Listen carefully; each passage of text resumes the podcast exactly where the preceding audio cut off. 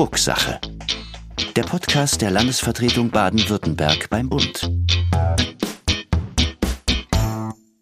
Heute Junge Stimmen für die Agenda 2030.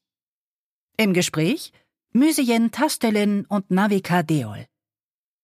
Willkommen bei unserer 40. und letzten Folge in diesem ausklingenden Jahr von Drucksache, dem Baden-Württemberg-Podcast zum Bundesrat. Mein Name ist Rudi Hochfliet. Ich bin Staatssekretär für Medien und Entwicklungspolitik und Bevollmächtigter des Landes Baden-Württemberg beim Bund. Ja, 40 Folgen Podcast-Content, wirklich eine stolze Zahl. Mir ist es wichtig, in diesem Podcast Licht reinzubringen in die Vorgänge des Bundesrats. Der Bundesrat ist die zweite Kammer des deutschen Parlamentarismus ein Exekutivgremium, wie es so schön heißt. Das heißt, dort sind die Landesregierungen vertreten. Zugleich wissen die wenigsten doch, was wir da genau machen, obwohl die meisten Gesetze, die sie betreffen, dort mitbeschlossen werden. Daher berichte ich gerne von der letzten Sitzung des Bundesrates in diesem Jahr. Das hören Sie im zweiten Teil dieser Folge. Im Verlauf der 40 Folgen sind die Gespräche mit meinen Gästen immer wichtiger geworden und mit einer gewissen Zufriedenheit kann ich sagen, dass es uns gelungen ist, zahlreiche für das Land wichtige Themen hier zu diskutieren und daraus habe ich wesentliche Inhalte für meine politische Arbeit erhalten. Drucksache wird sich 2024 weiterentwickeln, denn wir sind davon überzeugt, dieses Format eignet sich hervorragend, um Projekte und Anliegen vorzustellen, die sonst keine so breite Öffentlichkeit erfahren. Dazu gehört auch das heutige Thema meines Podcasts. Ich will Ihnen das EU-Projekt Mind Changers, Regions and Youth for Planet and People vorstellen. Bei diesem Projekt geht es in erster Linie darum, junge Menschen zu fördern, die sich für die weltweite Umsetzung der UN-Agenda 2030 einsetzen. Schwerpunktmäßig zu den Themen Klimawandel, Migration und Klimagerechtigkeit. Mit der Agenda 2030 hat sich die Weltgemeinschaft 17 Ziele für eine soziale, wirtschaftlich und ökologisch nachhaltige Entwicklung gesetzt. Darunter fällt zum Beispiel das Ziel für hochwertige Bildung oder bezahlbare und saubere Energie, aber auch das Ziel, Partnerschaften zur Erreichung dieser Ziele zu schaffen. Eine Form solcher Partnerschaften ist die Förderung der Mindchangers. Dabei ist Baden-Württemberg eine von sechs EU-Regionen, die sich gemeinsam im Mindchangers-Projekt, das als Kampagne aufgesetzt wurde, engagiert. Neben meinem Bundesland Baden-Württemberg gehören dazu das Piemont in Italien, La Rioja in Spanien, Auvergne-Rhône-Alpes in Frankreich, Wallonie-Brüssel in Belgien und Deutsch in Rumänien. In Baden-Württemberg ist das Mindchangers-Projekt direkt im Staatsministerium und der SEZ, der Stiftung Entwicklungszusammenarbeit Baden-Württemberg, angesiedelt.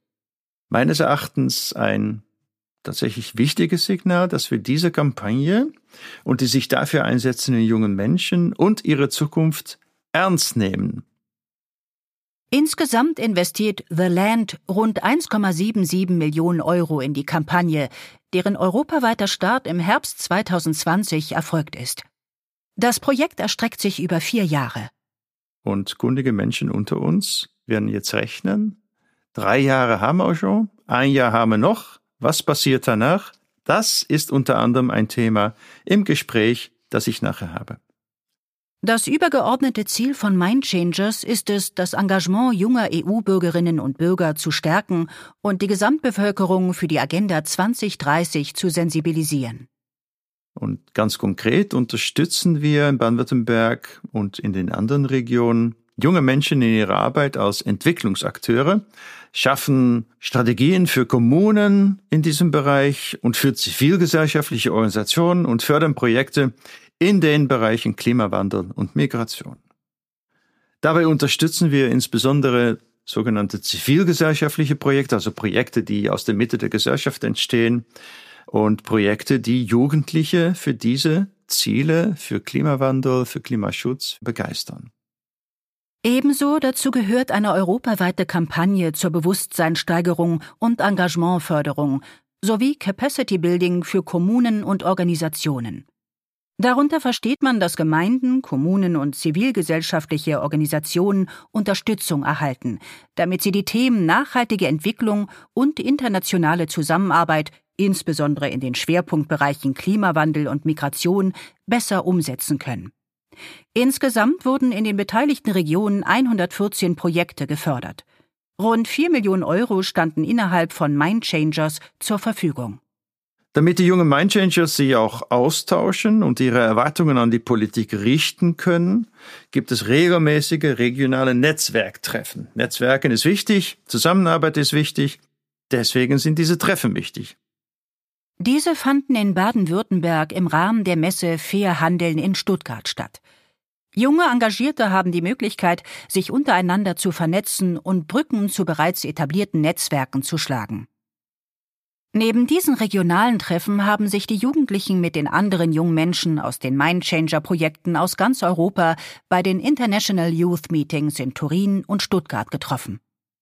Zusammen haben sie die Mindchangers Youth Declaration 2023 erarbeitet. Wer also wissen will, wie sich junge Menschen aus ganz Europa die Zukunft vorstellen, den Link zum Papier gibt es in unseren Show Notes. Im September 2024 werden die Jugendlichen beim abschließenden internationalen Treffen in Brüssel das Schriftstück an die EU übergeben. Bis dahin soll die Umsetzung auch in den Regionen gestartet sein. Aber wer steckt hinter den Mindchangers? Wer engagiert sich heutzutage für solch ein umfangreiches, komplexes und manchmal auch fast aussichtsloses Unterfangen, wenn man sich die weltpolitische Lage anschaut?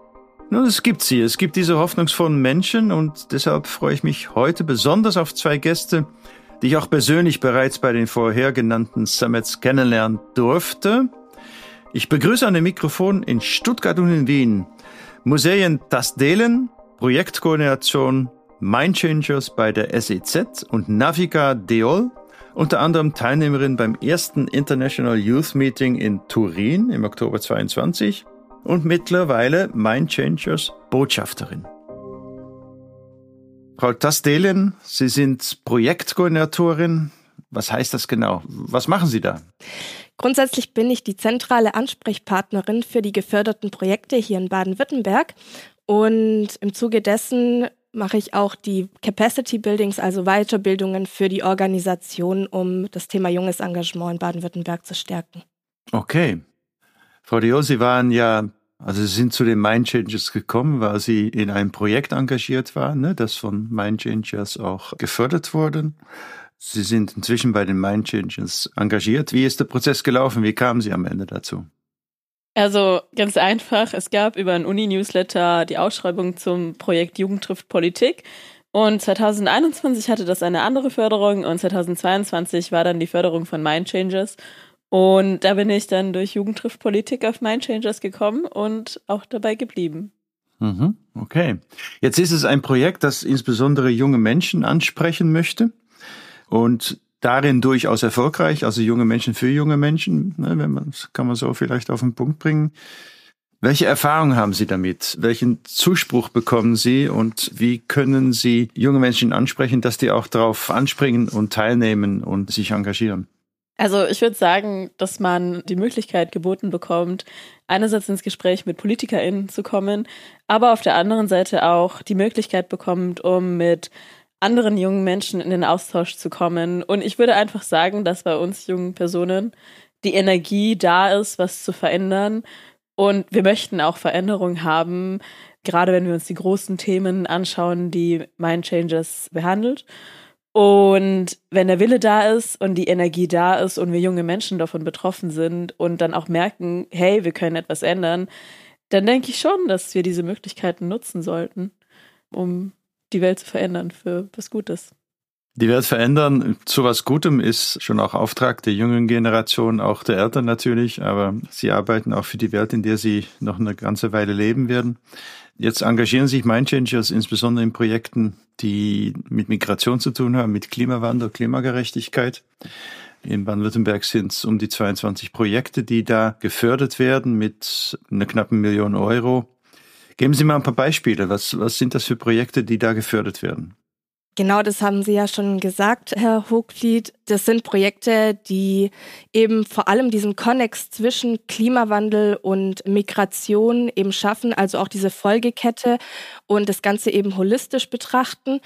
Zentral ist dabei auch die Zusammenarbeit mit Partnerorganisationen überall auf der Welt und einfach auch dieses Verständnis zu bringen, dass es eben alles ein großes Zahnrad ist, das ineinander greift und dass man diese Probleme auch nicht einzeln betrachten soll. Deswegen sind die SDGs, also die Nachhaltigkeitsziele, auch so zentral. Wenn ich jetzt von Beispielen sprechen muss, also ich kann mich da gar nicht entscheiden, wo ich vielleicht anfangen soll und nicht, aber wir haben so, also es ist wirklich so ein breites Feld an verschiedenen Projekten, die auch ganz verschiedene Niveaus ansprechen von Engagement. Zum Beispiel haben wir in der ersten Runde die App Verlaufen, was quasi eine nachhaltige Stadttour von Stuttgart ist.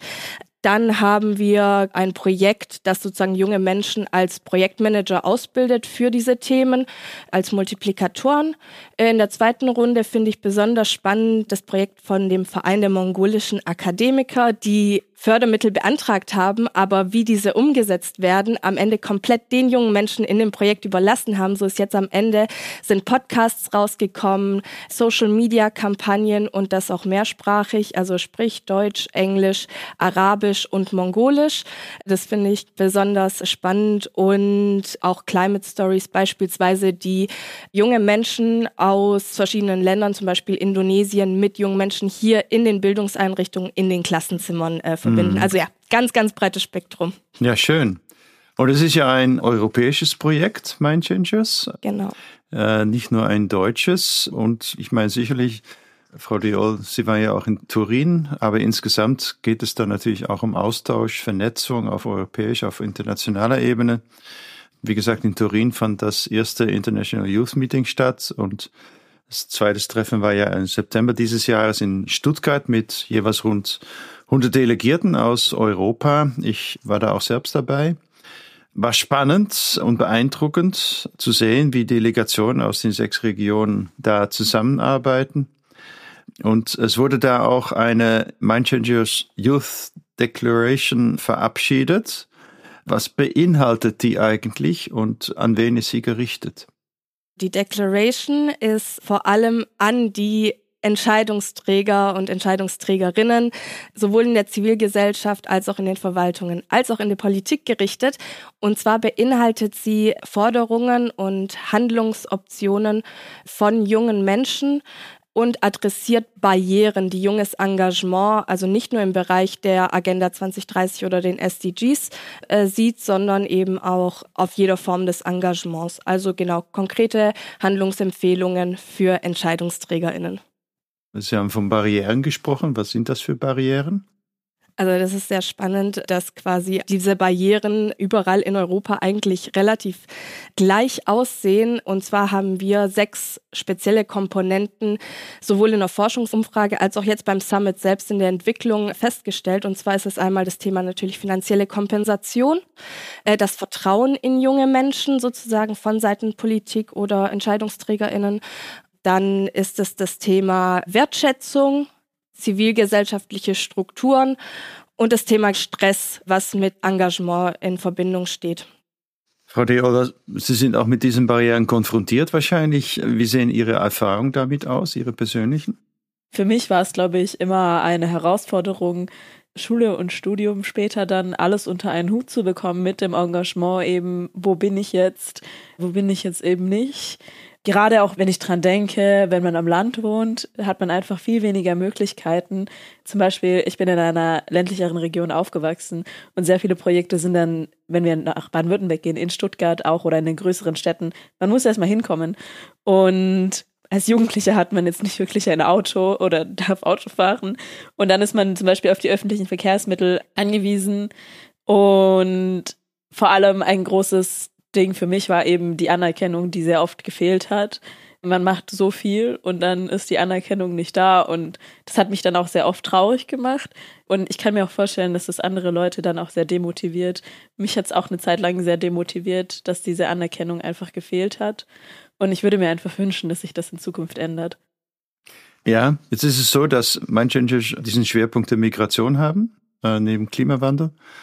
Und es auch das Bemühen gibt, Menschen aus dem migrantischen Umfeld mit einzubeziehen. Sie haben selbst auch eine Migrationsgeschichte und ich glaube, da kommen nochmal zusätzliche Barrieren zum Ausdruck. Also nicht nur die Frage, wie kommt man nach Stuttgart.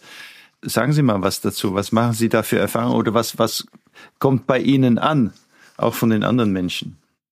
Also ich finde, Sie haben das schon sehr gut gesagt. Und wenn ich jetzt auch an meine Schulzeit zurückdenke, ich hatte nicht immer die gleichen Möglichkeiten wie eine Person ohne Migrationsgeschichte, weil Lehrkräfte zum Beispiel, wenn es Möglichkeiten in der Schule gab, sich irgendwie zu engagieren, einfach nicht Personen mit Migrationshintergrund damit einbezogen haben oder erwartet haben, dass sie das genauso gut machen können, dass mir meine Kompetenz dann abgesprochen wird, nur weil ich einen Migrationshintergrund habe.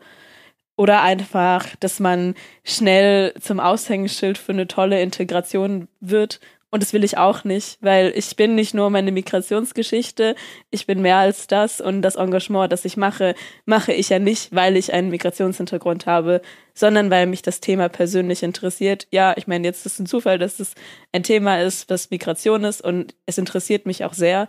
Und ich brenne auch sehr dafür und auch für Themen wie Bildung. Und ich habe es ja schon angesprochen, in der Schule hatte ich nicht die gleichen Möglichkeiten. Ich merke, dass da langsam eine Veränderung kommt, aber die ist eben sehr langsam. Und ich würde mir wünschen, dass sich mehr Menschen dafür einsetzen und dass auch mehr Lehrkräfte dahinter stehen.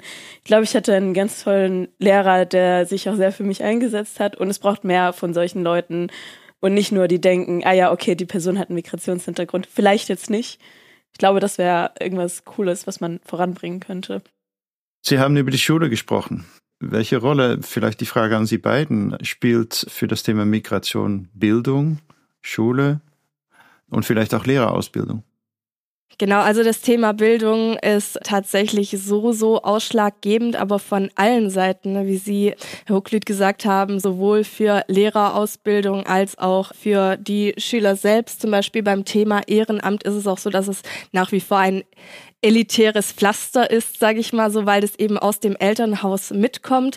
Viele Schülerinnen und Schüler mit Migrationshintergrund, deren Eltern die haben sozusagen, haben sich selbst in Deutschland nicht engagiert, die kennen die Strukturen hier in Deutschland nicht, denen wird es so nicht mitgegeben, dass es diese Möglichkeiten gibt.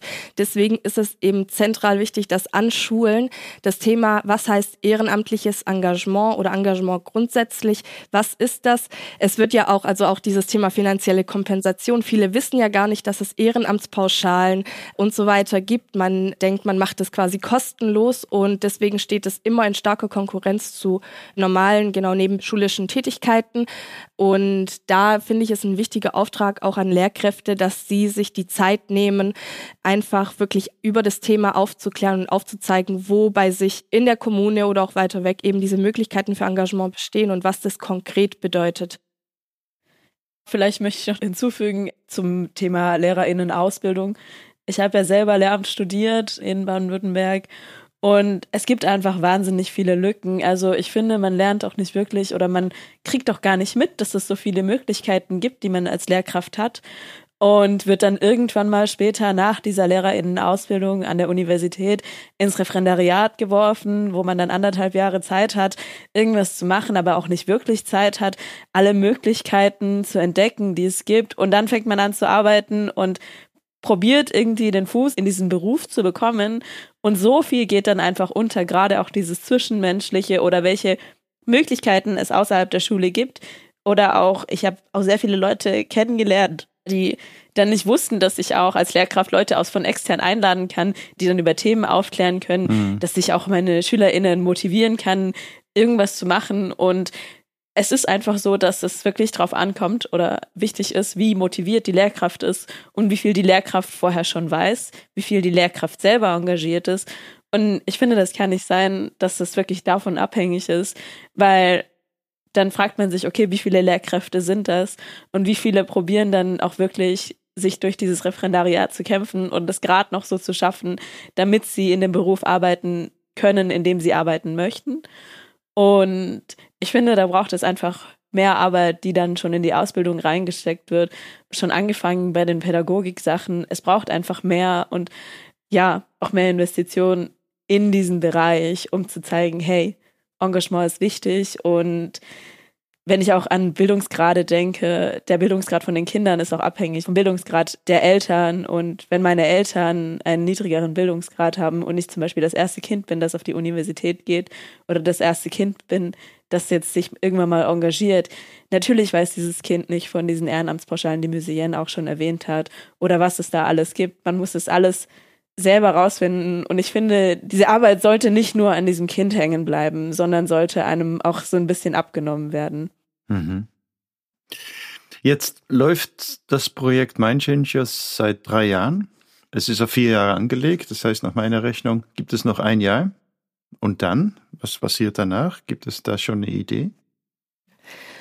Konkrete Ideen. Ähm, also es ist ja ein finanziertes Projekt der EU. Wir wünschen uns natürlich, dass wir ähnliche Formate vielleicht eventuell nochmal durchführen können. Aber uns geht es vielmehr um ne, auch außerhalb von Mindchangers zu denken. Das Netzwerk, das wir jetzt aufgebaut haben in diesen drei Jahren, auch mit der strukturell eben aufgebauten Stelle für junges Engagement, dass dieses Netzwerk, das sich gebildet hat, weiterhin eben so stark zusammenbleibt, so stark sich gegenseitig bestärkt und dass die Idee von Mindchangers sozusagen weiterlebt. Natürlich im kleinen Stile, jetzt bei der Stiftung Entwicklungszusammenarbeit beispielsweise, wollen wir auch die Projektförderung für junges Engagement nochmal gezielter adressieren und junge Menschen konkreter ansprechen und motivieren, sich zu bewerben.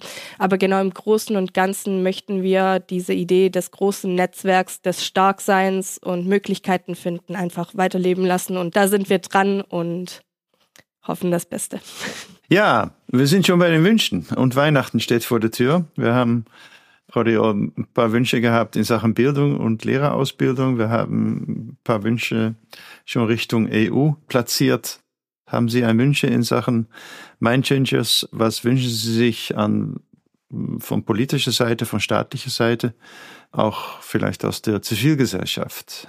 Was liegt unter dem Weihnachtsbaum bei Ihnen? Ich würde sagen, dass wir mehr Projekte wie Mindchangers brauchen und auch mehr Leute in der Politik, die uns junge Menschen einfach ernst nehmen. Ich meine, Sie waren ja da bei unserem Summit 1 in Stuttgart 2022 im April und haben sich dann unsere Fishbowl gesetzt und uns zugehört. Und ich kann jetzt nicht wirklich daran denken, dass es auch andere Personen gibt, die das so machen würden und so offen machen würden. Deshalb wünsche ich mir auch gerade, dass Sie, Herr Staatssekretär, einfach auch in Zukunft für uns junge Menschen sich einsetzen und vielleicht auch so ein bisschen für die Förderung von jungen Projekten einsetzen, weil ich denke, dass Sie das sehr gut machen können in Ihrer Position. Ja, vielen Dank. Das mache ich gerne weiter. Das kann ich schon mal zusagen, ja.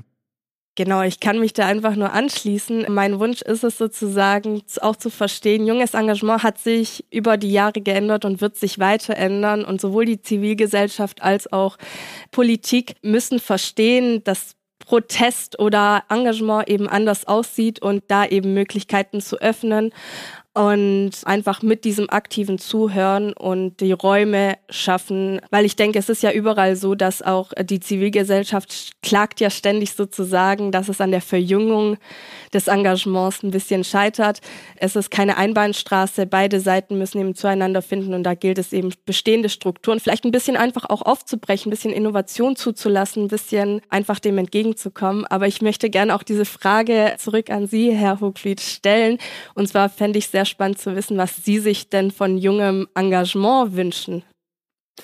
Dass Sie ihr, ihre, ihre Arbeit fortsetzen, in der gleichen konzentrierten und manchmal auch penetranten Art, weil das brauchen wir. Ja, also schauen Sie sich nicht mehr auf die Nerven zu gehen. Das ist wichtig und anderen sowieso. Und ich hoffe und möchte auch darauf hinarbeiten in nächster Zeit, dass die EU eine Fortschreibung dieses sehr, sehr erfolgreichen Projektes beschließt und dafür auch das Geld in die Hand nimmt. Dann wird Baden-Württemberg das auch wieder tun. Und sie können ihre Arbeit fortsetzen mit den anderen Regionen in Europa, in der notwendigen Vernetzung, in der notwendigen Kooperation. Das ist einfach wahnsinnig viel wert in dieser Zeit zumal. Das ist mein inniger Wunsch. Und dann freue ich mich, die nächsten Male wieder auf Ihren Summits zu sein. Ich bedanke mich sehr, sehr herzlich für das Gespräch. Ich wünsche Ihnen alles, alles Gute und viel Kraft, weiterhin so engagiert bei der Sache zu sein. Und ich wünsche Ihnen zugleich jetzt mal ein paar ruhige Tage, wieder sich zu erhören und neue Kräfte zu schöpfen und dann auch für das nächste Jahr wieder mit voller Kraft vorausgehen zu können. Vielen herzlichen Dank. Vielen Dank für die Einladung, Herr Staatssekretär, und vielen Dank für den sehr schönen Austausch.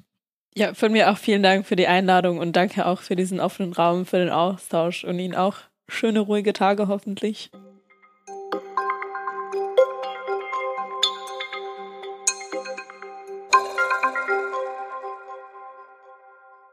Wie eingangs erwähnt, war heute am 15. Dezember die letzte Sitzung des Bundesrates. Die Einigung zum Haushalt 2024 spielte keine große Rolle. Dafür beschäftigte sich der Bundesrat mit den Nachwehen der vorangegangenen Sitzung.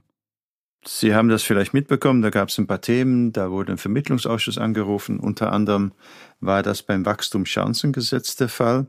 Da sind die Gespräche in Stocken geraten. Wir warten da ehrlich gesagt noch auf ein Zeichen der CDU, ob es wirklich zu einem Vermittlungsausschuss kommen kann und wann es zu einem Vermittlungsausschuss kommen kann. Die informellen Gespräche haben da gestockt, konnten nicht weitergeführt werden, so dass die Absicht noch in diesem Jahr zu einem Vermittlungsausschuss zu kommen, nicht realisiert werden konnte. Ist bedauerlich, denn die Wirtschaft wartet sehnsüchtig auf ein entsprechendes Zeichen und auf die Unterstützung, die beim Wachstumschancengesetz vorgesehen ist. Das wird jetzt nicht zu Anfang des Jahres kommen, sondern wird noch ein bisschen auf sich warten lassen müssen. So ist es mit dem Gebaren im Bundesrat und wir hoffen, dass die CDU jetzt einen Turnaround macht und wieder an den Gesprächstisch zurückkehrt. Bei der Reform des Straßenverkehrsgesetzes, auch das war ein Thema, das auf der Tagesordnung der vorletzten Sitzung gestanden ist. Und auch hier wurde ein Gesetz, nämlich das besagte Straßenverkehrsgesetz, aufgehalten. Und wir warten hier noch auf ein Zeichen der Bundesregierung, ob hier ein Vermittlungsausschuss einberufen wird. Das liegt jetzt nicht beim Bundesrat. Da wurde kein Antrag gestellt auf Vermittlungsausschuss, sondern das liegt jetzt bei der Bundesregierung, ob ein Vermittlungsausschuss eingesetzt wird, so dass dieses Gesetz dann auch auf den Weg gebracht werden kann. Die Länder wollen das. Der baden-württembergische Ministerpräsident Winfried Kretschmann hat in einem Schreiben an Bundesverkehrsminister Volker Wissing zum Ausdruck gebracht, dass er einen Vermittlungsausschuss sehr begrüßen würde. Und auch andere Länder, Nordrhein-Westfalen und Hamburg, haben entsprechende Schreiben geschickt. Sie sehen also Grün, Rot, Schwarz, Grün in Baden-Württemberg, Schwarz in NRW, Rot in Hamburg. Alle politischen Farben haben ihren Wunsch zum Ausdruck gebracht, gegenüber dem Verkehrsminister hier im Vermittlungsausschuss einzusetzen und auch deutlich gemacht, sie würden konstruktiv arbeiten. Ein Thema, das für alle wichtig ist, auch und vor allem deshalb, weil viele Kommunen sehnsüchtig auf dieses Gesetz warten und es unabhängig von der Couleur der jeweiligen Stadträte oder Bürgermeister eine breite, breite Unterstützung gibt. Also wir hoffen sehr, Volker Wissing lässt dieses Projekt nicht sterben, sondern wird die notwendige Vermittlung über den Vermittlungsausschuss dann auch auf den Weg bringen. Natürlich gab es trotz einer vergleichbar kleinen Tagesordnung auf der letzten Plenarsitzung, es waren knapp 60 Punkte, durchaus auch wichtige Entscheidungen. Wir hatten das Wärmeplanungsgesetz auf der Tagesordnung. Damit wird die gesetzliche Grundlage für eine verbindliche und systematische Einführung einer flächendeckenden Wärmeplanung in Deutschland geschaffen. Extrem wichtig sozusagen als Grundlage für das bekannte, fast berühmte, vielleicht berüchtigte Heizungsgesetz, was heißt das? Kommunen mit mehr als 100.000 Einwohnern müssen bis 30.06.2026 kommunale Wärmepläne erstellen. Alle anderen haben dafür Zeit bis Mitte 2028. Das bedeutet konkret, jeder Hausbesitzer weiß dann, welche sinnvollen Optionen er für die Heizung in seinem Gebäude hat. Baden-Württemberg war an dieser Stelle Vorreiter. Die großen Städte müssen diese Planung bereits bis Ende 2023 abschließen. Also wir sind da gewissermaßen Vorbild auch für die Bundesebene gewesen. Ein weiteres Thema war das Thema Transplantation. Zusammen mit den Ländern Nordrhein-Westfalen und Hessen hat Baden-Württemberg einen Entschließungsantrag zur Organspende in den Bundesrat eingebracht. Dieser fordert die Bundesregierung auf, einen Gesetzentwurf vorzulegen, welcher die sogenannte Widerspruchslösung im Transplantationsgesetz einführt. Was bedeutet das? Das bedeutet, dass im Grunde jeder von uns Organspender ist, es sei denn, der oder die Einzelne widerspricht aktiv, dass seine Organe nicht gespendet werden dürfen. Und das ist eminent wichtig, denn alle Bemühungen zum Trotz gibt es eine eklatante Differenz zwischen Menschen, die auf ein neues Organ warten. Das stehen so 8.500 Menschen auf der Warteliste. Demgegenüber steht eine Bereitschaft von zweieinhalbtausend Organspender und Organspenderinnen. Und das bedeutet, dass Menschen auf dieser Warteliste vegetieren, ein wirklich kein gutes Leben haben, wenn sie an der Dialyse hängen oder wenn sie gar auf ein neues Herz warten und bisweilen auch sterben. Unnötigerweise. Wenn man im internationalen Vergleich schaut, ist Deutschland da im europäischen Vergleich wirklich Schlusslicht und alle Informationskampagnen haben da nicht gefruchtet, so dass diese Widerspruchslösung, die jetzt beantragt wird vom Bundesrat, hoffentlich dann auch zu einer Linderung führt. Ja, so viel zu dieser Sitzung des Bundesrats. Viele der anderen Tagesordnungspunkte waren na eher verwaltungstechnischer Natur, aber natürlich finden Sie alle Punkte und wie Baden-Württemberg darüber abgestimmt hat auf unserer Website.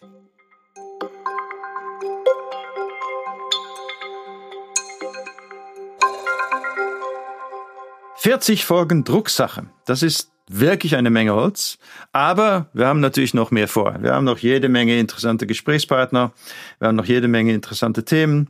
Und ich hoffe, Sie finden das gleichermaßen interessant. Wenn Sie Lust haben und für sich auch ein interessantes Thema haben, schreiben Sie uns. Vielleicht gefällt es uns auch und nehmen wir das auf. Apropos Vorhaben, 2024, da geht es weiter, auch mit unserer Veranstaltungsreihe Land in Transformation. Die genauen Termine und welche hochkarätigen Gäste wir erwarten, finden Sie immer aktuell auf unserer Webseite. Den Link dahin finden Sie in unseren Show Notes. Ansonsten wird das Jahr 2024 proppenvoll mit tollen Kulturveranstaltungen, auf denen wir Sie gerne begrüßen. Mehr dazu in den kommenden Folgen unseres Podcasts in neuem Gewand. Ich habe das ja bereits zu Anfang dieser Folge etwas angeteasert. Lassen Sie sich überraschen.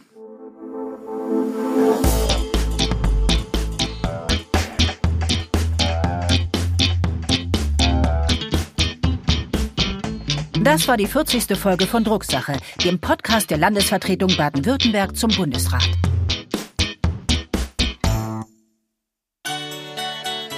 Ich wünsche Ihnen noch eine gute Zeit bis Weihnachten, ein frohes Fest und einen guten Rutsch in das neue Jahr. Bleiben Sie uns gewogen und empfehlen Sie unseren Podcast gerne weiter. Wir freuen uns, wenn die Podcast-Gemeinde weiter wächst. Ihr Rudi Hochfliet.